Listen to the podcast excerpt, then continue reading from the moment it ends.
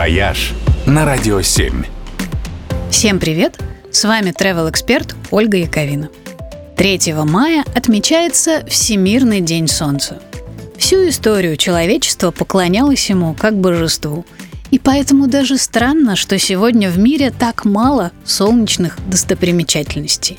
Чтобы увидеть одну из самых интересных, нужно отправиться в Ташкент. Вернее, в город Паркент, часе езды от столицы Узбекистана. Здесь в конце 80-х советскими учеными был построен уникальный гелиокомплекс «Солнце».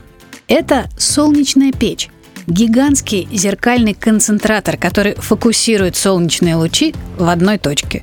При этом температура в этой точке может достигать 3500 градусов. Настоящий лазер. Этакая солнечная батарея на максималках. Узбекский гелиокомплекс второй по величине в мире.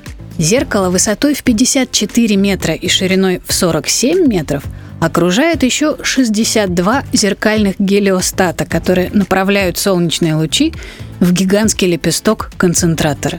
Выглядит это крышесносно.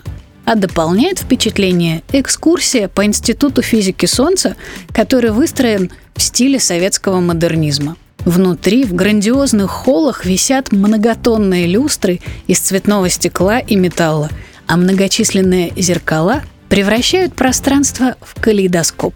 На экскурсии рассказывают массу интересного про Солнце и про науку, которая его изучает, и показывают созданные с ее помощью достижения. Например, карбоновые нити, которыми сшивают обшивку вертолетов и гоночных болидов. Или, например, искусственные рубины – все это ужасно любопытно, и если будет возможность, непременно съездите. Только не летом. В июле и августе на узбекском солнце можно расплавиться без всяких концентраторов. «Вояж» только на «Радио 7».